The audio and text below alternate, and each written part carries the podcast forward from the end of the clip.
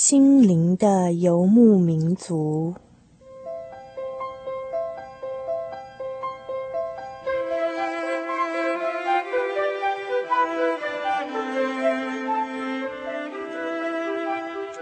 在这个谁都不管谁的后现代社会里，每一个人的心灵都是游牧民族。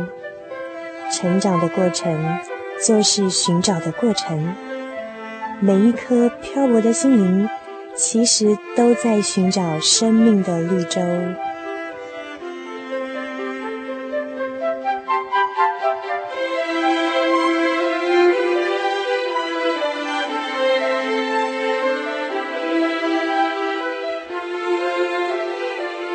本节目由财团法人真耶稣教会制作，欢迎收听。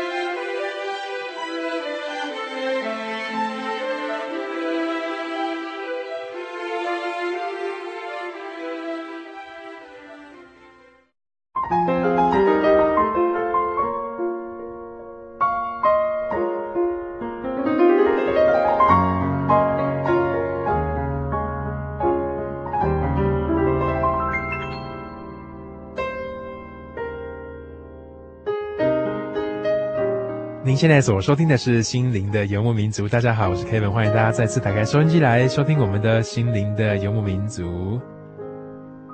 有一句广告词，大家可能都非常的熟悉：“科技始终来自于人性。”这句广告词它说得很好，它说明了我们人类其实对于我们自己的生活周遭的各种创造、各种的创作或是各样的发明，其实最终都是希望能够把这样的发明跟这样的设计。运用在生活上，让人类的生活更加的美好，让这些东西可以为人类来服务，并且也可以更忠于人性，让人可以更发展他自己，更达到自我实现、自我成长的这样的一个目标。最近 Kevin 也听到了一个非常新的一个名词哈，所谓的“吞噬代”。吞噬代啊、意味着说，在我们现在还在就读小学，或者说差不多七到十二岁这样的一个年纪哈，好像称它为吞世代，非常的贴切，也非常的鲜活。怎么说他们是吞世代呢？什么叫吞世代呢？这个是真的是非常有趣的一个名词，因为在吞世代的这样的一个生活经验当中啊，把网络、书籍、才艺。各种各样报章杂志讯息爆炸，各种的东西好像都吞到他们的肚子里面，猛吞猛吞的。他们学会了好多好多东西，他们塞了好多东西在自己的脑海里面。吞噬带真的是蛮吓人的。在我们期待科技始终来自于人性的这样的一个理念之下，我们的生活逐渐在转变。不知道听众朋友你有没有感觉到，网络、手机、BBS、电脑、email。各种各样的这样环境的改变，渐渐也在改变我们的生活。以前我们一定要到店里面去买东西，现在透过网络你可以买东西。以前我们一定要到银行去办事，现在透过网络，很多事情你都可以在家里借着这个网际网络就达到了。我们的生活渐渐在改变，很多的观点也不一样了。在今天的节目当中，我们的生活咖啡馆之前有一群青年朋友给我们带来一个非常活泼生动的广播剧。科技始终来自于人性吗？我们今天就要来探讨这样的主题。让我们先起来听他们所为我们带来的广播剧。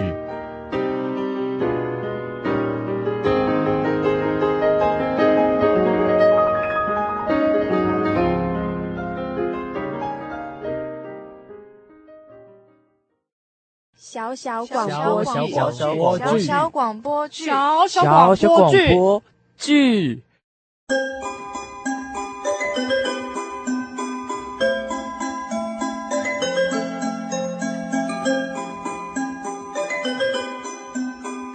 现在先进的科技也带来了便利的生活。迷路的时候，手机一拨，马上就问得到路了。但是万一电池没电的话，要怎么办呢？本节目提供一个方法，如何在这种尴尬的情况下成功问路。故事是这样子开始的：在一个风和日丽的下午，盛田正在寻找一间名叫“我要买水果”的店，却因路不熟而迷了路。喂，是威盛吗？我上次问你的那间我要买水果，到底在哪里呀？我上次不是已经用 email 寄给你了吗？你看你要是没带手机，你怎么找到路啊？你附近绕绕看呐、啊。何乐下午在那里打工，然后他四点半要去学小提琴，你赶快去找他啦。你不是说看到星光三月之后，再往前骑车五分钟就会看到大饭店？为什么我一直看不到？你到底是在哪一条路上？还有你是从哪个角度看星光大楼？当然是由下往上看啊，要不然我要怎么看？对了，附近还有没有什么明显的路标？还由下往上看嘞，东西南北也不会分吗？你有没有看到麦当劳还是屈臣氏，或者是一家牛肉面店？当然有啊，而且还好几家哎！你要延平店，或者是中山店、中正店都有。你说重点好不好？我的手机快没电了，快点，你告诉我要怎么走。你不会去跟警察贝贝求救？是怎样？要我跟他借电池吗？最好是借电池啊！你不会问他路吗？对吼。哎呀，怎么办？我手机快没电了啦！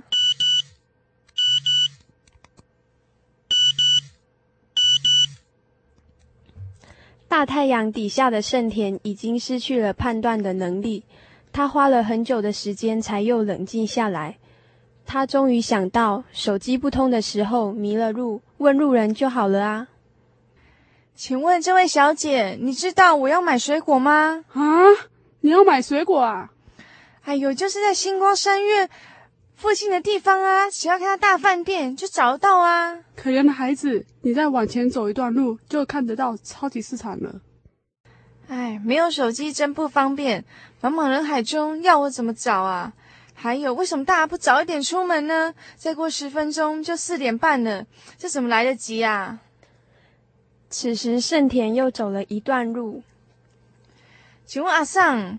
你知道我要买水果那家店在哪里吗？啊，什么呀？你你要买水果啊？你是要找到一间店啊？啊，就是一家店啊，叫做我要买水果。你看，我都忘记要怎么问了。啊，阿妹啊，你甲我讲清楚，我就听我啦。拄好你等下说来说去，哎呀，我你来问我就好啊。哎，来来来，我带你去呀。阿桑，谢谢。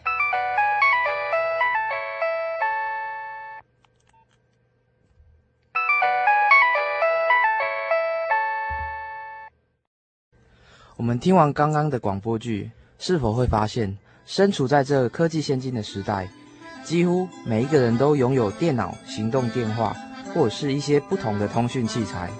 高科技为我们带来生活上的方便，但是，是不是也会成为另一种困扰或者是阻碍呢？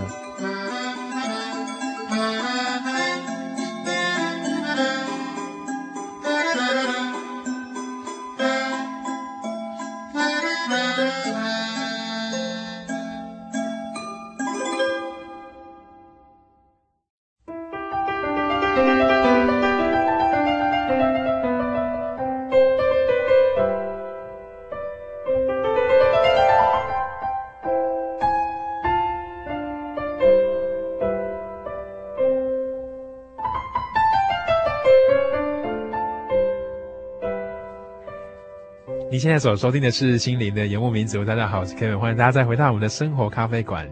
今天在生活咖啡馆当中，Kevin 要跟大家邀访到一群年轻朋友到我们节目当中来跟我们谈谈科技是否始终来自于人性。我们先请这群朋友跟我们打一声招呼，跟我们自我介绍一下。总共有一二三四五六七七位朋友，那我们先请第一位心仪来跟我们介绍一下，好吗？听众朋友，大家好，我是心怡。听众朋友，大家好，我是盛田。听众朋友，大家好，我是嘉诺。大家好，我是志雄。听众朋友，大家好，我是威盛。大家好，我是何乐。听众朋友，大家好，我是乔伟。嗯哼，所以心仪、盛田、嘉诺、志雄、威盛、何乐、乔伟哈，那几位朋友要不要跟我们谈一谈？说在网际网络上面啊，你们觉得自己最常做的大概是什么样的一个事情，或者是说自己？观察自己的这个网络生活哈，或是说受到这些高科技媒材的这些影响，或者是说观察到自己的朋友，自己有没有一些很很深刻的一些经验提出来跟听众朋友做一些分享呢？各位观众朋友，大家好，我是嘉诺。那在使用网络上，我平常在网络上休闲的地方是 BBS，就是在我们自己教会的网站上。嗯、那在教会网站上。我们会习惯着上去，是因为上面有许多我们所熟悉、所认识的人。那虽然说他们对于我们的距离很远，那透过网络的方便，我们可以很轻易的跟他们讲说生活上的琐事，聊一些我们平常生活的问题。是是，所以透过这个网络哈，会觉得很方便这样子。嗯。像我就是其实不会很沉迷于网络，像我就是相信听众朋友还是跟我情况很多，就是顶多上网去收收信啊，然后转寄 email 啊，然后顶多呃最近就是因为朋友有一些有人在玩那个网络上有个拍卖的一个东西，所以就变成说嗯，我们就变得不用出去逛街，然后就可以直接在网络上。呃，得到我们要的东西，这样。那不过我是觉得是有弊病啊，因为你不知道那个买方卖方是不是真的是寄那个好的东西给我们，对对对，或者是他收了钱然后没有寄东西。嗯、我觉得这都是对啊，我们防不胜防的东西，这样。对，啊，像我如果比较常使用的应该是手机，嗯、那手机呢又比较常使用的是短讯。嗯、我觉得短讯真的是非常浪费钱的东西。你这样说呢？因为例如说。你跟朋友出去玩，然后你跟他约说，哎，在哪里等哦？然后后来我就回传说，OK，他说好，那就到时候见。这样一通就两块二点五。其实当我们年轻人一直在那边发短讯的时候，其实钱是一直累积的，而且你才会不自觉。嗯，对，而且因为你不会像讲电话，你还会自己说啊很贵哦，那不能讲太久。可是短讯你就一直在那边玩，对啊。所以我是觉得说，呃，虽然短信是非常方便的东西，但是也是很伤钱的一个。呃，对对东西，所以有方便的部分，但是也有它的弊端的部分。像我曾经听过有些家长，他付了大哥大的费用，就付了一个月，付了一两万块这样子，那孩子还是下个月还是一样打得很高兴。不知道有没有听过这样的故事，或是有其他的一些经验呢？大家好，我是志雄。那我本身就是呃，平常手机是我就没有像盛田那么那么喜欢用。简简讯，那我自己本身是蛮爱讲电话，然后就是我觉得在电话中就是 透过手机，然后可以就就电话就在手边，然后拿起来就可以一直哈拉的哈拉不停的，然后现在有点后悔当初没有去办什么哈拉九百什么的那种很便宜的专案了。在你经验里，哈拉最贵的是哪？是大概金额到多高了？呃，我基本上是还好，都是一千多，还没破两千。那最近是。有比较再节制一点的哈，是。然后虽然我有听过有有些人是 一个月就三四千那种，大概是做生意还是怎样嘛，对吧？嗯嗯嗯。然后就就我自己是蛮喜欢讲电话的。嗯嗯嗯。那那对大家来说哈，平常一般一天泡在这个网络上面的时间，不知道大概大概是多少？现在家里很多人都有装这个宽屏嘛，那这个。很容易的，这个暑假期间呢、啊，很多时间就会耗在这个网络上面。那可能会有很多事情要做，但是有时候也可能会没有事情要做，对不对？嗯嗯。啊，是不是大家谈一谈自己在网络上面大概泡多久的时间？那你的朋友你看过的最厉害的大概是什么样的时段，或是他们的功力如何？哦，关于这一点嘛，那我自己本身也是常常上网的人，对不对？那我平常在家里，现在是暑假，当然会比较过分一点点，对吧、啊？所以就是大概。就四四个小时左右吧，嘿，啊，如果在学校的话，那就比较少。然后基本上在学校来讲的话，大概我觉得我室友都很强。然后就是他们几乎下课，然后一回到房间之后就开始打电脑，然后一打就是整个晚上都跑掉。然后顶多出去洗个澡，然后吃宵夜，然后马上回来又继续再战斗，然后战斗到清晨啊两三点还是还没睡，对不对？这么厉害，所以他们都在网络上做什么呢？哦，基本上我相信就是大部分这种年轻族群都是在玩线上游戏。那线上游戏，关于这点真的真的呃，我之前也是稍微有点接触。那我觉得就是好玩吗？呃，好玩，有些做的真的很棒，很不错，嗯、对不对？那我自己后来有 稍微 稍微就节制。然后我觉得突然间上大学之后，我觉得就是这虽然是一种休闲，可是我觉得就是对我来讲还有很多其他就是。更有帮助的休闲，那所以我就就有稍微节制。那基本上我上网都是在在网络上的 BBS 比较多，然后上网的话也是有收 email，然后找一些资料吧，然后看看气象怎么样，然后要去哪里玩，然后就就一些跟生活有关的一些讯息。嘿嘿，没错，对，嗯、基本上都是围绕着生活，对不对？是是是，嗯。关于到这一点啊，我现在是大一升大二的学生，那之前是住宿舍，所以有类似的经验，就是在因为宿舍网络非常方便啊，那一间宿舍每个人都有一台电脑，那就是超四台电脑，那我们就这样子没有停止，这样一直上网下去啊。那有些同学就像是刚开始的时候，我们就会因为因为上网都不用钱的，嗯，对，因为宿舍上网不用钱，那我们就是常常这样上网啊，然后又就在玩线上游戏的话，那常常就是一下课就开始坐在电脑前面，就这样一直玩一直玩，然后等到天都亮，然后就就跟室友讲说，哎，日出了，然后对吧？然后才想说要睡觉，因为那其实。隔天你根本就没什么精神可以上课，或者是你根本就不想上课。是是。对，那我觉得，对，玩的时候很快乐，但是后果是蛮严重的。嗯嗯嗯嗯。这是男生的经验哦，那对女生来讲呢，会不会也有类似的室友，或者是你们看到了类似的现象？嗯，我其实我觉得我算是蛮奇怪的人吧，因为我现在我是专科生嘛，那通常专科生就是从。你一进到那个学校之后，你一定会接触网络，然后你当你接触网络的时候，一定会沉迷在里面。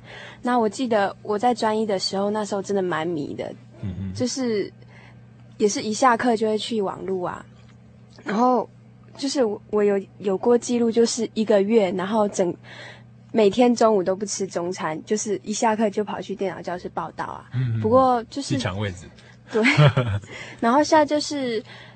因为现在可能就是要升学嘛，然后压力比较大，就比较少上网路。嗯。然后像我现在的话，上网每一次上去绝对不会超过半小时。嗯。对啊，然后因为我都是上去写信啊、收信啊，然后不会去聊天啊、找找资讯这样子。那心怡为什么会有这样的转变呢？你自己那个时候后来怎么调整这个？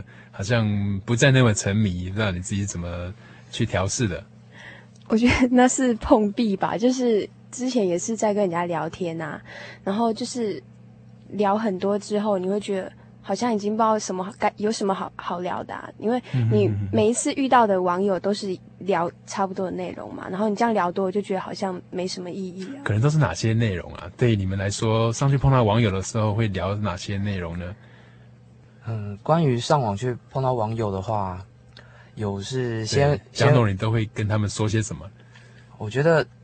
刚开始一定是先问候说他最近好过得好不好？嗯，那通常他会说什么？他会说还好，或者是 有的比较熟的朋友，他对你比较信任的话，他会接着跟你诉苦，就是他一定会做生活报告，对，他一定会讲说我过得不怎么好，然后他会讲出原因，是，那我们就会试着来安慰他，或者是勉励一些他。该有的行为，嗯哼哼，以致让他不要在教会中或者是在生活上偏差这样子。嗯。其他人呢？假如是在网络上面碰到朋友的时候，你们都聊些什么呢？听说就是有听朋友说，呃，他听到他们班上同学就是在网络上化名，是个让人家都觉得他是一个呃，就文质彬彬啊、风度翩翩的一个男生。Uh huh. 对啊，就后来其实他可能在网络上很会，呃，很善于表达自己啊，很会讲话。那其实到最后面，就是呃，有一些女生啊、朋友啊跟他见面才知道，其实他并不是像外表那样子的一个人，这样子。嗯嗯嗯。所以对网络来说，有时候也是会有伪装性，对不对？对对，嗯、其实很多人，呃，变成有的有的人比较夸张，就是沉迷在那个网络上，然后却忘了他的真实身份，然后他会一直沉溺沉溺于说，哎，我在网上是这么完美，可是现实上为什么是不好的？嗯、对啊，就像之前有一个社会报道说，呃，他就是他现实上已经有一个女朋友，嗯、可是他在网络上又以另外一个身份去追他女朋友，就最后面他问他女朋友要选择谁，可是也想到他女朋友却选择网络上的他，所以那个男生就自杀死掉了。哦，这是蛮可怕的一件事情。在欺骗别人的过程当中，其实发现自己是被欺骗的人，是最大的受骗者。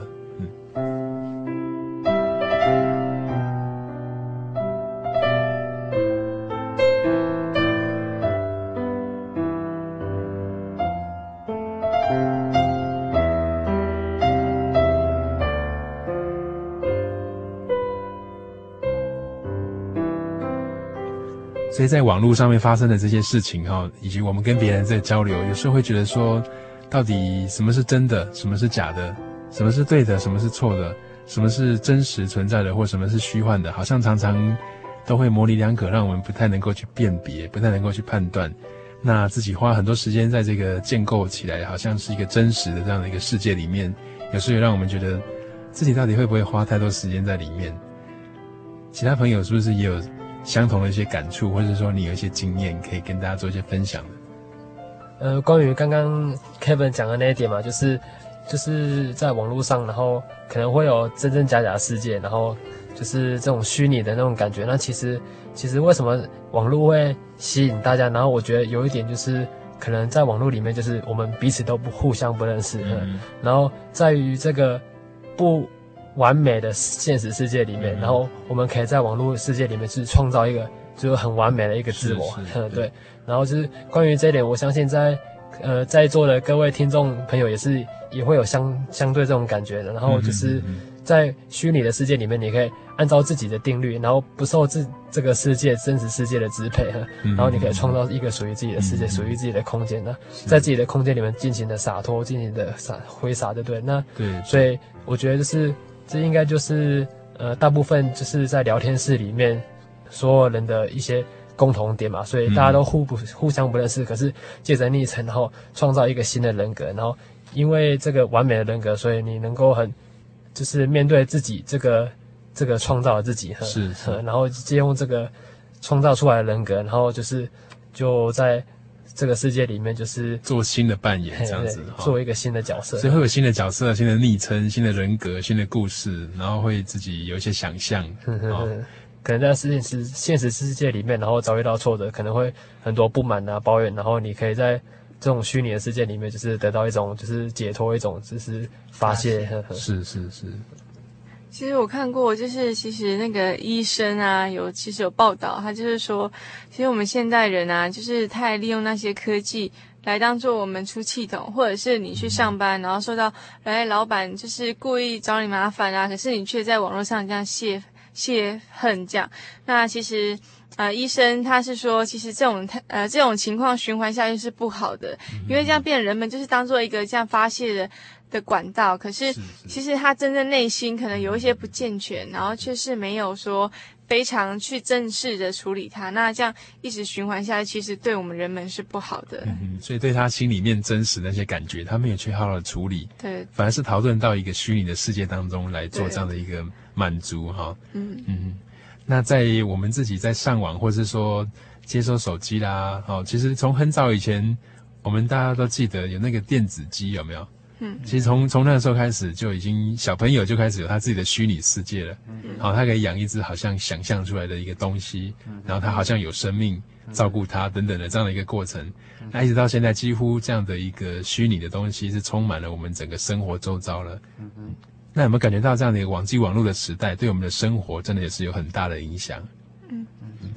其实我觉得，像之前养那个宠物的那种鸡啊，其实，呃，其实说穿了，其实大家只是呃有那种想要被爱或者是爱别人的那种心态，只是转变成在那个上面。所以我觉得，何不我们就是真的是你可以爱你的家人啊，或者是朋友，把那种爱然后转变成现实，而不要好像就是关在那种。一个空间里这样子很狭隘，眼睛盯着那个荧幕去想象，好像有一个爱在那里，是不是？对对对。嗯嗯嗯。在刚才那个广播剧里面，有个令人蛮印象深刻的，说那个女孩子一直想办法要透过手机去问路，但是后来 她发现竟然可以用最简单的方式，就是问旁边的那个警察杯杯这样子。这个给我们很大的提醒，有时候舍近求远。好像我们在网际网络当中寻找的东西，搞不好就在自己身边，在我们的周遭。嗯嗯嗯，不知道大家有没有这样的一个感触哈？上网上的很虚脱，上的很累，上的很疲劳，觉得好像有一点那么什么样的感觉呢？我觉得上网就跟在我们生活在一般社会的时候是一样的，因为网络就是我们人类创造出来的一个虚拟世界。那在这世界里面，就是。有善有恶，但是却没有压力。我们没有金钱上、工作上的压力，但是在现实生活世界当中，我们会发现到现在社会知识爆发，那资源短缺，人又多，那会造成我们的压力，生活上的压力。那在这种压力没有办法抒发的情况下，我们当然会去找一个符合我们自己的世界，让我们自己充满了自信，充满了就是有发泄的空间。那我们在网络上也可以找到有很多关于教会的事情。那就以我本身来讲的话，我蛮喜欢教会 BBS 上的生活，因为在上面不只是聊天，也可以看一些有意义的文章。是是，那是什么样的网站呢？那是一个教会自己弟兄就是在大学时代所架设的 BBS 网站。嗯，网址是，我常上的那个网站是一个伯利恒的 BBS 网站。那它的网址是 hop 点二 y 点 net，hop 点二 y 点 net。嗯，那这是一个充满大学生的一个 BBS 网站。那在上面你可以看到有很多人可以发挥自己的文笔。那或者是抒发自己的心情，那对我们来说都是可以抒发自己的压力或者是一个心情这样子。嗯嗯。那在关于就是教会的网站的话，我们有一个喜信网站。嗯。那在上面也可以找到我们想要得到的答案。是是是，所以这样听起来，有时候有一些网站，或者是说一些上网的这样很耗时间，会让人觉得很虚，或者说有一种好像空的感觉。但是有时候有些网站或是有些讯息，也是让人可以得到很多的一些很充实的东西的。所以网络是有利也有弊的。对，嗯哼。其他人呢，上网自己的感觉，有时候很长时间上网，或者说上网有一些收获，是什么样的一个经验呢？我有时候上网的时候啊，就只是目无目的的，只是想要上网，那手指在那边点来点去，其实也不知道在点什么。那有时候就为了要寻找一个答案。那你就去上网，可以找到很多文章，或者很多人的心得，那就可以从上面得到别人的知识。那你自己有时候也可以回复，或者是问问题。那因为上网很快很快速，人家就可以回答你，那你也可以很快的回复他。虽然说彼此不认识，但是知识这种东西在网络上得到，我觉得应该是最快速的。嗯嗯嗯。所以有时候得到一些讯息，但是有时候很长时间上网也会有一种感觉，那是什么感觉呢？当你目无地的的上网的话，那很长时间上网，我觉得像他逛来逛去、看来看去、对对看老半天这样子。嗯，其实那我觉得还是蛮空虚的吧，因为你根本没有真正得到什么东西，那你只是，是就只是无聊。因为现在生活其实说休闲，很多人的休闲可能就是上网，但是上网真正的意义是什么？其实自己不知道。嗯嗯嗯嗯。其实这样可以没想到自己以前大学的时候第一次上网的时候，觉得很惊讶，一上就是好几个小时，觉得说第一次这样子逛来逛去比逛那个商店还要好玩，哦，因为有影像也有图像，然后要去哪里好像就可以去哪里的那种感受，好像很强烈。可是慢慢的就觉得眼睛很疲劳，然后会有干眼症，然后会 会流眼泪，会很累很累，然后就不知道自己在做什么。是不是有人有这样的经验，或是说？也是有看到同学有这样的经验，或是说你自己怎么样调试，怎么样走过来的，或是有不一样的一些过程。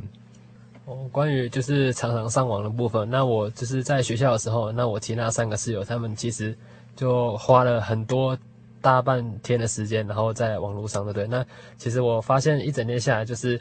呃，他们大家都很有冲劲，然后就是像之前呃新闻不是有在播报什么，这某某某什么年轻小朋友，然后在网咖里面，然后待了三天，然后就对，然后都没睡觉，不吃不喝，对啊，然后最后就是昏倒啊，然后就很紧急，对不对？然后那新闻相信大家都知道，然后包括惊讶的对对对，嗯，所以也许观众朋友的小孩子们，还是或者是在座观众朋友也是会有那种相同的感觉吧？为什么就？有些人可以在网咖里面泡那么久，然后就一直打到生病，然后就不知不觉就离世，对不对？然后就是这种东西 很奇怪，就为什么就是有人一栽进去，然后就出不来的？好像那是一个很令人着迷的世界。嗯，然后就是我发现我的室友他们其实就是，诶，不晓得现在在这边偷偷说他们坏话会不会怎样？不过我相信就是他们也是知道，然后有时候就玩一玩就玩蛮久，那大家。精神开始不济的时候，就是就打呵欠，然后揉揉眼睛，然后就可能就站起来，就是彼此就是聊一下天嘛，就是稍微疏解一下压力，然后可能过没多久头又转回去，然后就是盯着荧幕看的，不是让人觉得那个网络哈真的是很多年轻人的最爱。那在十几二十年前，我们常常会去信箱等信，有没有？会看看朋友有没有寄卡片来啊，看看自己的老师啊，或是有没有寄包裹啊、寄礼物啊等等的。现在好像没有人去站在信箱旁边等了，因为等到通常都是一大堆那个广告的东西而已。那我们自己在收 mail 的时候，或者是说收到 ICQ 啦等等的这样的一些讯息的时候，你觉得跟看到一封信，或是一张卡片，或是收到一个真正的礼物，那个感受会不会有什么样的不一样呢？嗯，其实我是觉得我个人并不是非常喜欢寄 email 的人，对。然后我是比较喜欢用手写信给朋友啊，或者是家人等等，因为我觉得你收到信的那一刹那，你就会觉得，哎，那是很朋友很就是花时间，然后。一笔，然后这样就一字一笔这样慢慢的写给你，我觉得更能感受到就是彼此那种情感的交流，对，总比看有没有可能是来的快速一点，但是却是比较不容易感受到情感的那种，我会比较喜欢就是写信，对，所以我到现在就是还是会，呃，就是偶尔也是会写信给一些好朋友啊，或者是家人等等，对对对。嗯，你不会觉得说都什么时代了还在写信？不会，不会啊，因为我觉得反而是大家都一样，嗯、就大家都用 email，我我用那个信更能表达出，哎，我我对那个朋友的重视，或者是对家人的关心。嗯、反而透过书信现在来讲才是特别的，嗯，好、哦，email 是大家都会的，但是书信是很很少见的，对对，对，并且更能够去很直接的沟通那个情感，这样子。嗯对啊，我觉得有时候回归传统也是不错的，对，不一定是一定要跟着科技，就是每一项都要跟着科技走这样。嗯，会有时候我们收到信的时候很感动，嗯、那在网络上面有时候我们会收到一些 mail，也会让我们读了很感动，会有一些感触。嗯、所以有时候假如失去节制哈，很长时间耗在网络上面会很痛苦。会很很痛，但是又有点快乐，可是那个快乐又觉得很虚的感觉哈。嗯。但是也有的时候会收到一些 mail，会让你有感触，那你会有一些收获，或是会有一些很印象深刻的一些啊、呃、感动。那不知道有没有人有收到这样的一些信件，或者说就是上网的时候你很实在的有一些收获的，有没有？觉得在网络上之所以方便，就是因为它能寄一些。呃，一般普通信件没有办法寄的东西，嗯、那就像我们在看书店里面有卖励志小品或者是人生的哲学的那种书，在网络上几乎都能表现得淋漓尽致，甚至 email 寄过来的时候还会有音乐。嗯、那就像我们在看电影一样，我们电影不是主要是文字，而是那种情境能衬托出它的感觉。嗯，所以我觉得。在网络上方便就是方便在这里，是是，它能让人家就是能一下子就能投入那种心情，是，所以它有声音，又有影像，又有文字，又有讯息，对，又有背后所要传达的那个含义在里面啊。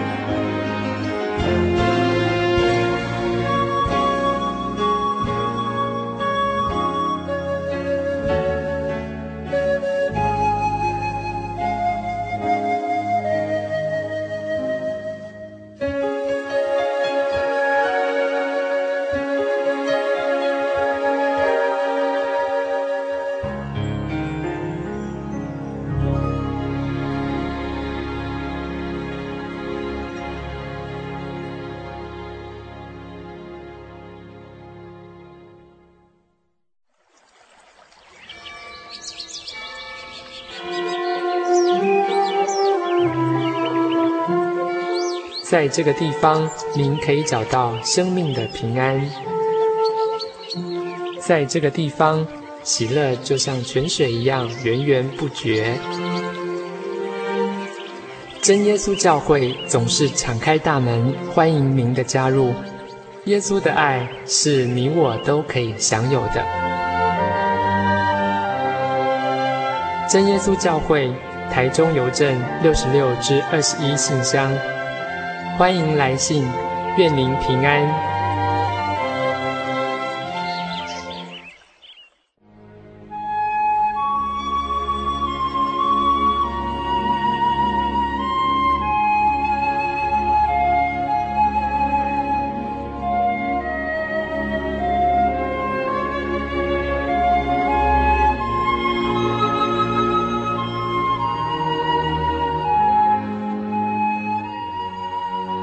息日是真神为人设立的，让人能纪念神的救恩，并得着身心灵的休息。在每个星期的最后一天，星期六，我们应当放下一周的劳碌，来到教会聆听福音，在诗歌、祈祷和彼此祝福的聚会里，安顿我们一周的疲惫。假如你想参加安息日聚会，欢迎您在每周六上午十点和下午两点踏进真耶稣教会的会堂，与我们一起共享这生命的饗宴。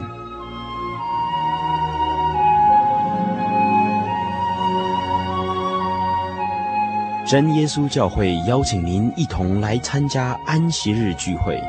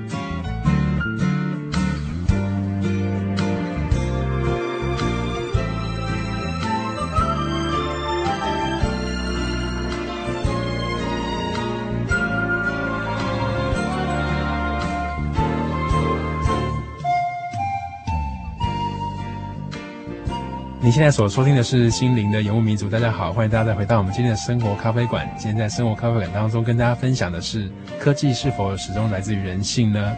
在我们现在资讯泛滥的这个时代里面，电脑、网络、手机、BBS、email 各种东西，对我们的生活是如此的重要。在未来的发展趋势里面，这些东西会更加的重要，因为有很多以前我们没有办法达到、没有办法做的事情。未来透过这些电子媒体呢，我们都可以非常便利的去达到。那在上半段的时候，我们分享到呃几位年轻的朋友在网际网络上面的一些经验跟心得。那接下来他们要跟大家分享手机，手机现在几乎人手一机了。那这个手机到底对我们的生活造成什么样的影响？特别是现在手机日新月异，包括它具有这个摄影机的功能，也有录音的功能，各种功能，然后也有打发时间的功能。甚至 Kevin 想，未来这个手机它还会有更新的发展，还会有更上一层楼、更多元的一些功能。那我们是不是谈一谈自己拥有第一个手机的那个经验，好不好？啊，大概在几岁的时候使用的手机？像 Kevin 的手机都是别人送给我的，可能是我弟弟妹妹不要的时候，他们才送给我的。啊，我自己没有主动去买过手机，所以可见他们的淘汰率是蛮快的。那我通常都拿那个最最旧型的了。哈，那你们的第一只手机不知道大概是几岁的时候？开始使用，现在几乎没有人没有手机了，对不对？现在几乎在这样的一个环境里面，那谈谈你们的经验。呃，我第一只手机是在我就是要升大学之前那个暑假，对，那那时候我觉得，呃，就是已经是一年前的事情。那那时候我当初高中就是还是没有手机，对，然后高中之前，那其实那时候就已经感觉得到手机已经蛮普遍的存在每一个人、每一个家庭、每个人的手中。那在高中的时候，我发觉就是。班上有多少人有手机？然后这样子这个角度来切入来算一下手机有多少只。那那时候我就觉得，相对没有手机的人蛮伤害的。对，然后应该这样算说没有手机的人有多少个？对，那我那时候就是也这样想，然后就有时候再看看看看班上的通讯录，哎，手机这一栏还有很蛮蛮多人都填上去了，然后我这一栏请问人没有填上号码。那后来呢？后来回家跟妈妈讲。哦，没有，就其实就是后来也是生活上的必需要，就对，因为就是上了大学，然后要去外地念书，然后那时候妈妈也才渐渐能够改观，就是就是发觉手机的重要。然后因为你在外地读书，为人父母当然都是很担心子女在外的状况，对，所以就是很容易就是透过手机然后找到你，对不对？然后相对就是如果你是。看个人的心态，啊，有时候就是遇到那种比较难缠的爸爸妈妈，那可能就是 三不五时，就是固定三餐，然后就来一通电话安慰一下，打发。所以对对我们年轻人来说，哈，没有手机很落伍，一定要赶快买手机。那对爸妈来说，手机是一个遥控器啊，它可以掌握到你的行踪，这样。这个非常同意哈，但是就是要还是还是要看怎么用吧，哈。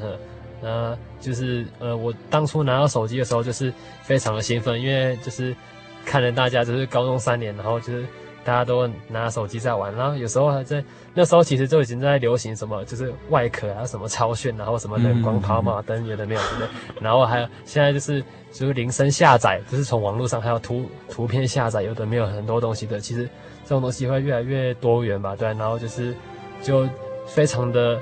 就是讶异说，为什么小小的手机，然后近十几十年来，就是突然间变得这么这么蓬勃的发展，大，对对对，说不定将来就是连电脑都会，我不晓得，然后不敢讲的，然后可能说不定电脑可以做的更好、更精致。将来搞不好你看到彩色的电脑会发光的哈，还会飞的哈。其他人呢？第一只手机是什么时候？我的第一只手机是在高中的时候，那算一算，我我算是一个比较叛逆的小孩子哈。嗯呃，那还怎么说呢？怎么说叛逆呢？因为爸妈不让你买，你非要买。也不是这样子，因为我们是经过 BB 扣时代的小孩子。嗯，那相信现在的听众朋友有比较小的小孩子，甚至连 BB 扣长什么样子都不知道。嗯、那还记得我在高中一年级的时候，就是我读的是私立的高中学校。那想当然了。那个私立的高中学校的话，里面一定会有很多有钱人。嗯嗯嗯。那在那个时候的话，因为有钱人爸爸妈妈难免会疼小孩子。对。那疼小孩子的结果就是会让他们拥有一些，会有一些比较高科技的产品。对对对对。当那时候我就是看到班上同学，大家怎么有手机了？嗯嗯。那起先是有扣机，嗯，然后就是大家都跟着办扣机这样子。嗯。那那时候想说抠机也不错啊，就也是办一个来用一下。抠机一天到晚被人家抠的感觉是怎么样？跟现在比起来？哦，抠机那时候就是在用的时候会觉得很麻烦，有时候在公车上，对，然后你收到朋友的一封，就是你看到朋友的号码，嗯嗯嗯、你会很紧张，怎么办？对对，没有电话可以回，抠你就得回，就快点去公共电话回。对，那就是当当时就是会一直要找公共电话。那后来就是手机出来之后，我们。当然也是班上同学，就是开始会有了。嗯嗯嗯。那那时候就是渐渐的，大家都淘汰，把抠机淘汰掉。那开始拿了第一只手机，其实爸爸妈妈并不会认同你去买那样子的东西，他们认为说你还是一个普通学生，你为什么要用到这样子的一个通讯器材？嗯嗯嗯。那那会怎么办？刚才你说你很叛逆啊。哦，对，很叛逆的呢。这就是叛逆的重点。那我们当然就是会把自己的零用钱存起来，嗯、然后去买一支那时候最新的手机。是是。那在同学当中，你就会感觉到非常有成就感。嗯嗯。你甚至会认为说，把那只手机拿出来在路上讲的时候，好像大家都在看你一样。嗯嗯。对，就是。那现在回头去想那个经验，你自己有什么样的想法吗？我觉得那时候真的是太幼稚了，因为在现实的生活当中。呃，别人在看你都是你自己想象的，嗯哼哼哼，对，你会觉得自己好像人家心目中的一种主角，哦、好像大家在关注你，对对，对。其实长大才发现好像没有，对，其实是根本就是没有，现实就是现实，是是是。其他人呢？其他人对手机，或是说现在在使用上面，你觉得自己？我常常发现一个情况哦，在工作上面大家都在接手机，然后接起来就问说：“喂，你在哪里？你在干嘛？”啊，我在干嘛？哦，好好，拜拜。好无聊哦，那这是在干什么呢？你为什么要对所有的朋友去报告说你正在坐公车，或者是说你正在等公车，或者是你你正在爬楼梯要上公车？对，那大家在手机里面，或者说使用起来，你觉得什么地方是有好处的？什么地方好像也会蛮干扰的？像我常想象，假如我可以不用带手机，每天没有人知道我在哪里，那是多好，那是那才真的叫做大哥。好，对不对？好，其他人的经验怎么样？我觉得有手机很方便啊，因为你要找人就是随时都找得到啊。但是如果别人要找你的话，也相对你要随时要被人家找到。那如果说你一个不小心没接电话，或是没把手机带在身上就出门啊，你心里就会很紧张，然后就会会紧张什么？因为你觉得你手机没带在身上，你就会觉得没有安全感吧？没有安全感。对，因为你找不到别人，别人找不到你自己，相对也找不到别人，那你就总觉得虽然说会很安静，但是你。你会觉得说你会与世隔绝那种感觉，哦哦哦、好像会很被孤立的感觉，对啊，是不是？然后那现在，嗯、而且现在公共电话，我觉得很多都淘汰，都裁掉。对对对，好像要联络东西也不知道去哪里打。因为有一次刚好就手机没电，然后又自己人在车站，想叫想请别人来载啊，然后但是身上就因为有手机啊，也不会有电话卡之类的东西。嗯，那现在投币式的那个公用电话都被拆掉了，找不到了，对，然后真的，但是那时候你要跟人家借电话卡，因为我觉得现在人的防备心还蛮高，你跟他借电话卡，人家你要去跟他讲话，人家会觉得你很奇怪。对对，所以这也是一个疏离感，对不对？你走在茫茫的人海当中，好像找不到一个熟悉的人。对，所以到处都是不认识的，只有手机里面传来的声音会是熟悉的，嗯，对不对？嗯，对。然后，所以我觉得手机固然方便，但是它带给人的负面影响，其实是我们没有去正视的。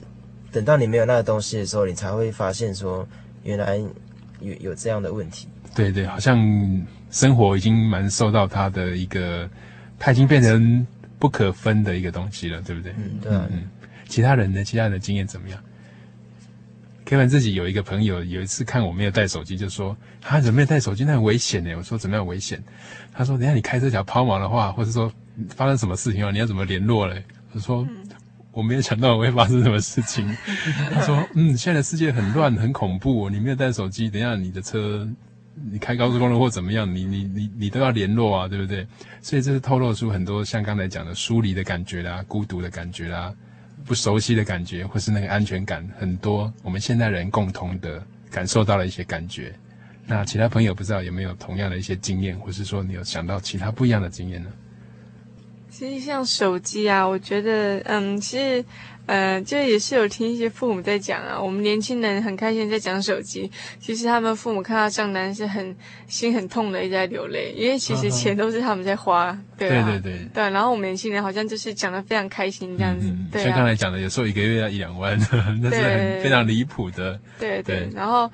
呃，就是像呃，其实有一些，我就看有一些朋友，他们会是，例如说他们带手机出去，然后没有朋友打给他，他们就会觉得很丢脸，就变成有这种趋势。对啊，因为别人，例如说你可能跟一个，哎，可能比较受欢迎的朋友出去，然后他电话一直来一直来，你的手机一直在那边没有动，这样子，对啊，其实就是会被他会把手机收起来。就好像变变成是被手机挟制嘛，就变成说以手机来看你这个人人缘好不好。如果你人缘好，哎，电话自然多啦；如果人缘不好，那电话自然就少。好像有一种不被重视的感觉，或者是说很没人缘的感觉。对对对，嗯嗯嗯。而且现在变成是呃，例如说我们要打室内电话，那时候。就是例例如说你要打室内电话，那变成是以公共电话打会比较便宜。对，对，对。可是现在变成说人们都呃，例如说公共电话明明在旁边，还是不用它打，就是还是宁愿用比较贵的手机打。对啊，就变成是一种大家变成一种习惯这样子。嗯，好像也蛮浪费的哈。对，对，对。你假如用公共电话打，可能只要一两块。对，对，对，但是手机可能就会要加倍的钱了。对，然后大家还是宁愿就是用手机这样子。嗯嗯。对，明明公共电话就在旁边。是是。对啊。所以其实从网络或是从手机都可以看到现代人在心理上面的一些状况，还有大家共通的一些感觉哈。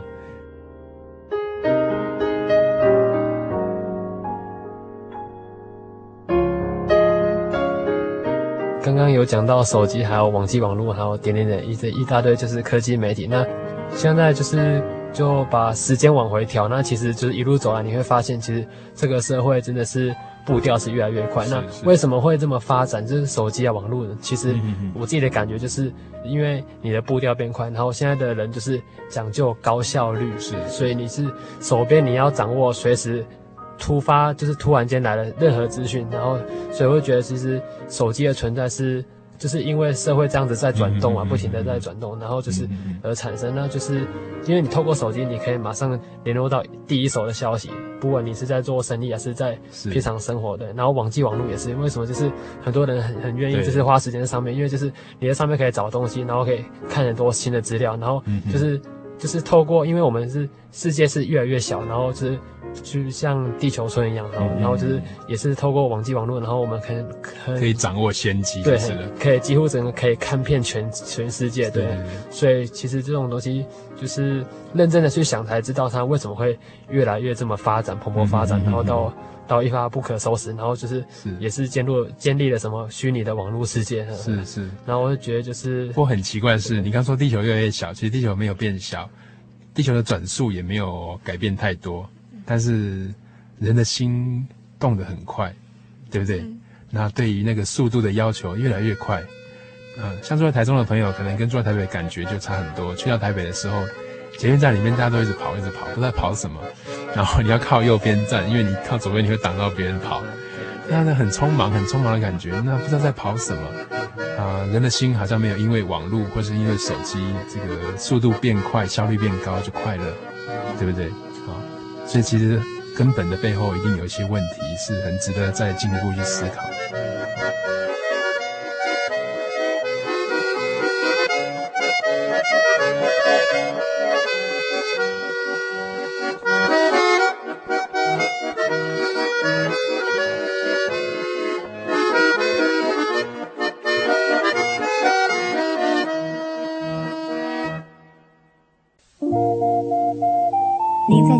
曾经看过这样的招牌“真耶稣教会”吗？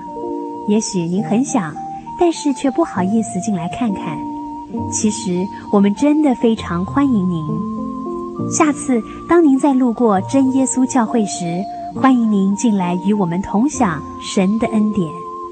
真耶稣教会，台中邮政六十六至二十一信箱，欢迎来信，愿您平安。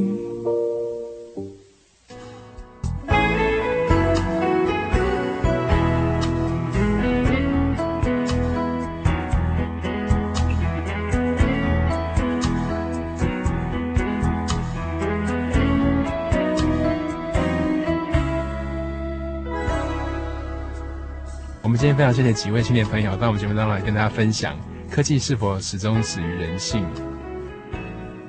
在这个网际网络跟手机的这个资讯世界当中，假如听众朋友您觉得想进一步的探索自己，或是您听了今天节目之后，你有一些感触，想跟 Kevin 还有在座的几位朋友做进一步的分享的话，我们都非常欢迎，你可以来信。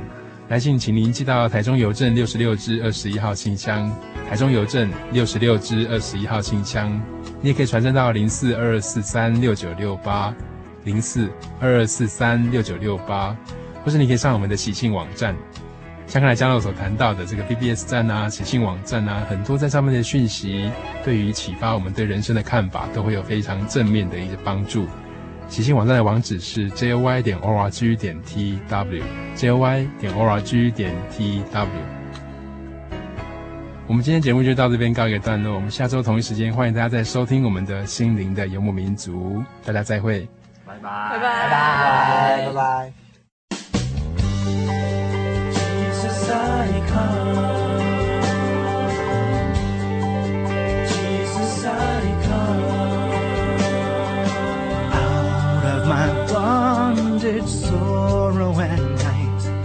Jesus, I come.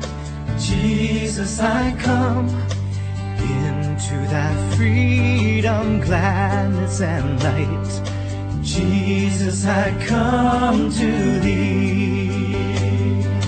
Out of my sickness into thy health, out of my want and into thy wealth out of my sin and into thyself. Jesus, I come to thee. I come, I come to thee. Jesus, I come to thee. Jesus, I come to thee. Jesus, I come to thee. Jesus, I come to thee. Jesus, I come to thee. Jesus, I come to thee. Out of the fear and dread of the. Jesus, I come. Jesus, I come. Into the joy and light of thy home. Jesus, I come to thee. Out of the depths of ruin untold, into the peace I find in your fold. Ever thy glorious face to behold. Jesus, I come to thee.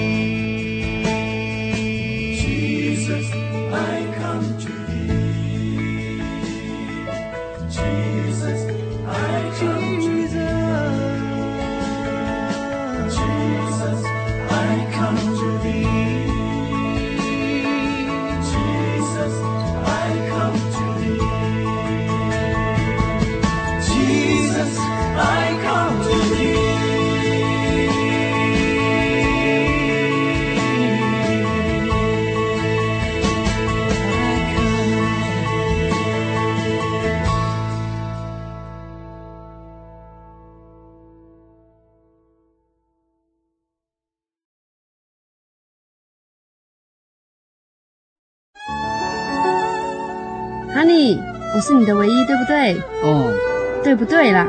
哦，你在干嘛啦？都不专心听我讲话。我，我，我正在喜讯网络家庭追寻我的唯一啊！在这里，你可以找到许多生命的疑难解答，也可以收听、阅读各种的创作音乐、广播节目和杂志哦。咦，圣经学堂慕道友茶房？对，你可以到圣经学堂慕道朋友茶房讨论以及谈心哦。真的吗？那我也要去喜信网络家庭找我的唯一。喜信网络家庭，j o y 点 o r g 点 t w，j o y 点 o r g 点 t w，欢迎上网。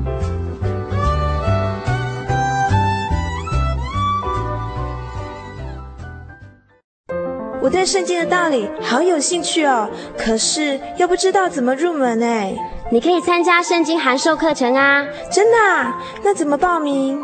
只要写下姓名、电话、地址，寄到台中邮政六十六支二十一号信箱，很快的，你就会收到第一课的课程了。赶快去寄吧！嗯。圣经函授课程能循序渐进地引导您更了解耶稣基督的福音。得到生命的滋润和来自信仰的力量。本课程完全免费，欢迎来信台中邮政六十六支二十一号信箱，请注明参加函授课程。愿神祝福您。